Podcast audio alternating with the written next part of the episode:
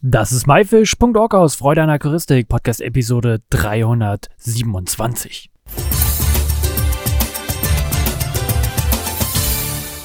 Hey zusammen, mein Name ist Lukas Müller und wir befinden uns hier heute auf der Interzoo-Messe und haben hier den Samuel von Tropic Marine getroffen.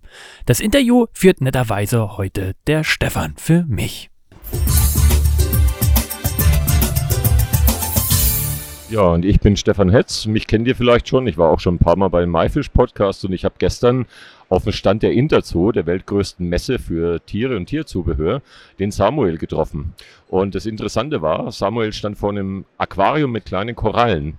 Und äh, er hatte mir dann gesagt, dass die Korallen selbst vermehrt werden. Und Samuel, vielleicht erzählst du einfach mal, was das Besondere ist. Ja, moin erstmal. So, die Korallen, die wir hier in unserem Aquarium haben, die haben den äh, Unterschied, dass sie aus sexueller Reproduktion stammen.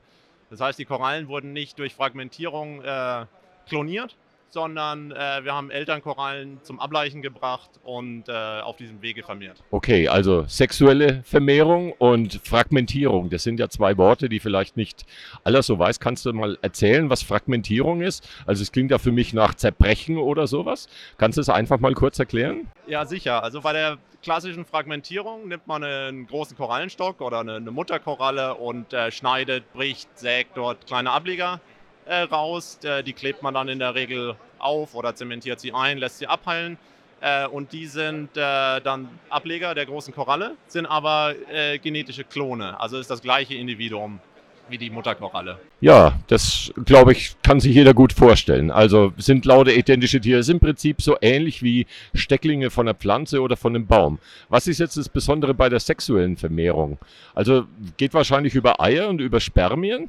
Genau richtig. Also bei der sexuellen Vermehrung äh, wird, äh, werden Eier befruchtet. Also Eier von den Korallen werden von Korallenspermien befruchtet. Das heißt, es entsteht äh, jedes Mal ein, ein neues genetisches Individuum. Okay, jedes Mal ein neues Individuum. Jetzt weiß ich ja, Seewasseraquarium, da sind Eiweißabschäume und so Sachen drauf und dann entwickeln sich da äh, ja, Spermien und Eier und so weiter drin. Wie macht ihr denn das? Ich kann mir vorstellen, dass, dass das doch alles normalerweise in einem Eiweißabschäumer landet. Ein guter Aspekt, den du ansprichst. Also die Korallen, äh, um ihre Vermehrung erfolgreich abschließen zu können, müssen die gleichzeitig ableichen. Also die sitzen ja fest zementiert im Riff und können nicht auf Partnersuche gehen. Das heißt, die müssen sich anders für ihre Date Night abstimmen, sozusagen. Äh, und das haben die in dem Sinne gelöst, dass sie sich am Mondzyklus orientieren und neben dem Mondzyklus noch an der Tageslänge und dem Temperaturverlauf des Wassers übers Jahr, sodass die sich wirklich auf eine Zeit einigen können. Das klingt ja schon mal spannend. Also Korallendating, habt ihr da irgendwie simuliert? Korallendating. Äh, du hast ja schon einige, einige Argumente reingebracht. Das hätte ich mir jetzt auch gedacht, dass das ja irgendwie von außen gesteuert werden muss und dass das ziemlich gut synchronisiert wird. Wie simuliert man sowas im normalen Aquarium? Ja, da braucht man die entsprechende Technik dafür. Äh, man muss also den Mondzyklus simulieren, sehr exakt, die Tageslänge, den Temperaturverlauf des, des äh, Jahres. Ähm, dazu kommt noch Mondaufgang, Monduntergang, sodass die Korallen wirklich denken, dass sie in ihrer äh, natürlichen Umgebung sind, also beispielsweise Australien oder Fiji oder ja, andere Lokalitäten. Äh, man kann sich diese Daten ähm, frei äh, heraussuchen. Also man weiß, wann geht in Fiji die Sonne auf und wann geht sie unter, in welchem Monat. Und man braucht dann eben die entsprechende Steuerungstechnik. Äh, wir verwenden da die, die Apex äh, Steuerungscomputer und denen kann man eben diese Klimadaten füttern und die übersetzen das dann in Beleuchtung, in Temperatur äh, und so weiter. Okay, dann hat man die Korallen so weit, dass sie dann gemeinsam Eier und gemeinsam Spermien abgeben. Ist es so, dass eine Koralle sind die getrennt geschlechtlich? Sind die zwittrig? Wie sieht es aus? Kannst du es kurz mal erklären? Also die sexuelle Fortpflanzung bei Korallen kann durchaus relativ äh, ein Durcheinander sein, aber ein Großteil der Korallen sind zweigeschlechtlich. Also eine Kolonie produziert sowohl Eier als auch Spermienzellen.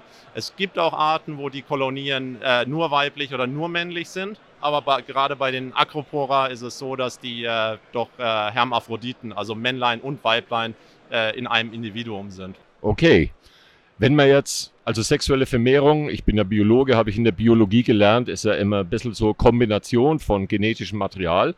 Wie sorgt ihr dann dafür, dass zum Beispiel von der einen Koralle die Spermien kommen und von der anderen Koralle die Eier kommen. Das kann ich mir vorstellen, dass das in so einem Aquarium, ihr werdet ja nicht nur eine Koralle in einem Aquarium haben, etwas schwierig ist. Kannst du es kurz mal erklären?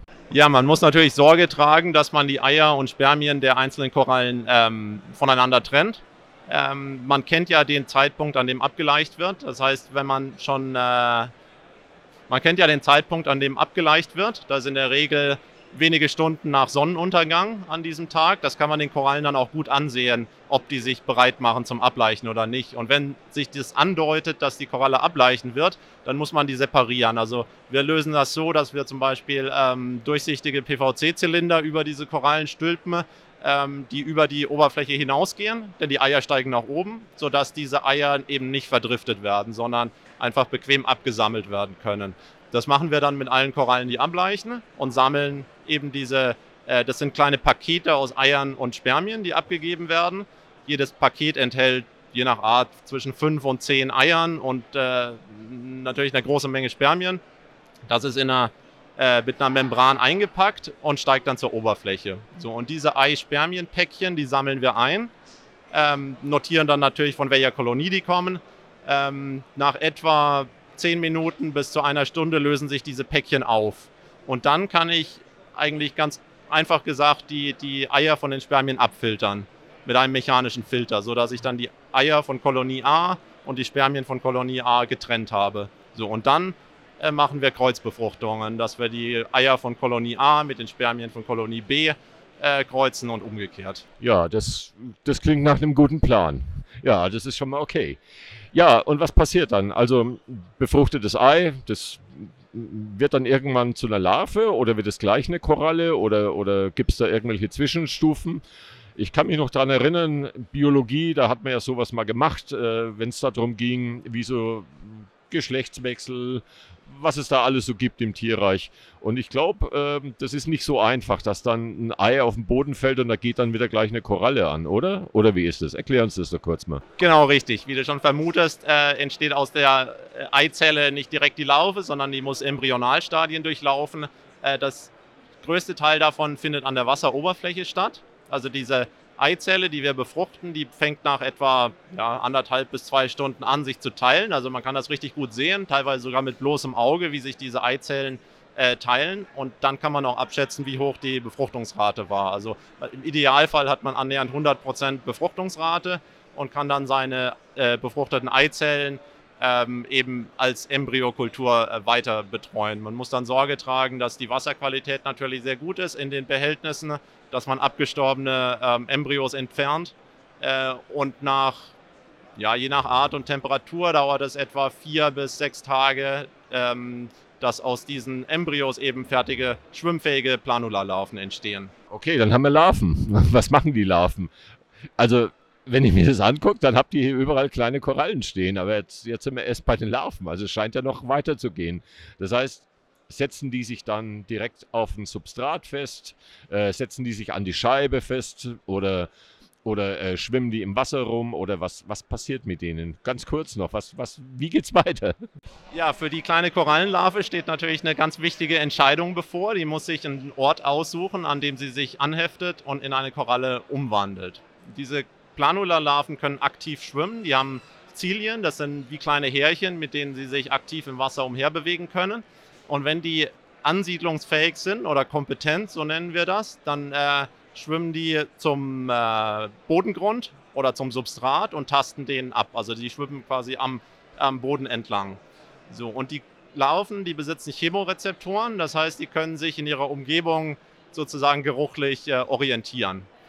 Ähm, für so eine Koralle ist es natürlich wichtig, dass der Standort, an dem sie sich ansiedelt, gute Bedingungen hat für eine Koralle. Denn da verbringt sie den Rest ihres Lebens. Und wenn diese Auswahl dieses Standortes nicht besonders gut ist, dann ist dieses Leben eben sehr kurz.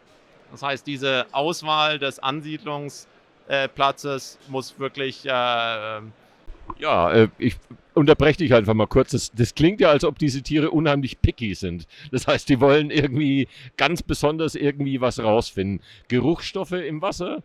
Äh, wie, wie, wie, kann man sich das vorstellen? Das ist ja nicht so, dass, dass das Wasser irgendwie besonders riecht oder sowas. Das heißt, die müssen, die müssen auf der Oberfläche dann, dann irgendwie wirklich so einen chemischen Cocktail oder sowas wahrnehmen?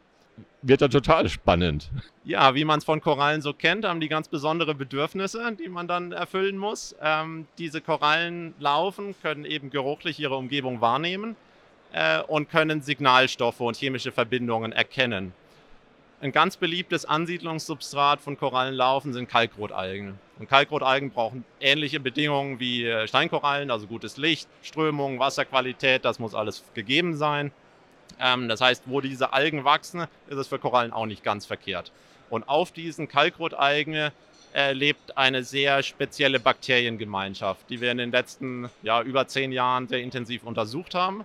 Da haben wir sehr, sehr viele einzelne Bakterienstämme isoliert und dann getestet, ob die die Ansiedlung von Korallenlarven äh, auslösen. Da haben wir tatsächlich Bakterienstämme gefunden, die einen sehr, sehr starken Effekt haben und die Korallenlarven zur Ansiedlung bringen.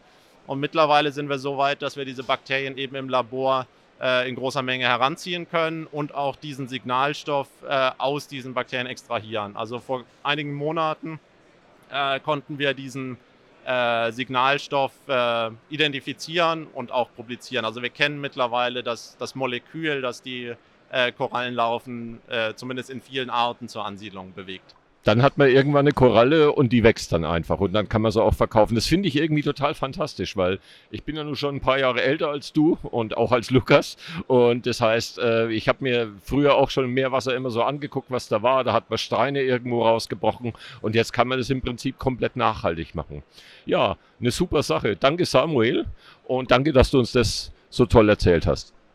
Ja, vielen Dank fürs Interesse und hat mich sehr gefreut.